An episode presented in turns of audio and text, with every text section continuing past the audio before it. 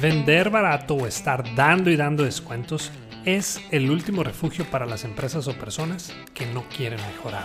El cliente no se va por el precio, se va por algo mejor. Increíble, pero estamos más preparados para dar descuentos o bajar el precio que para defender nuestro producto o servicio.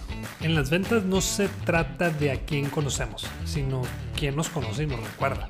Vender o no vender no es cuestión de precio, sino de percepción de valor. Cuando una persona nos objeta el precio, no significa que no tenga el dinero para pagarlo. Solo se pregunta por qué en su sano juicio debería pagar más por algo que luce igual a nuestra competencia. Estoy seguro que constantemente te enfrentas al desafío de tener que competir en precio y que a diario luchas con la presión de los clientes que te piden descuento o que te objetan el precio. Si estás buscando cómo salir de la famosa guerra de precios o si quieres poder cobrar un precio justo por tu producto o servicio, este es el podcast que debes escuchar. Hola, yo soy Daniel Rodríguez de la Vega y bienvenido a Bueno, Bonito y Valioso, el podcast donde queremos ayudarte a encontrar tu valor en el mercado. Hace poco más de 12 años decidí convertirme en un mystery shopper de por vida.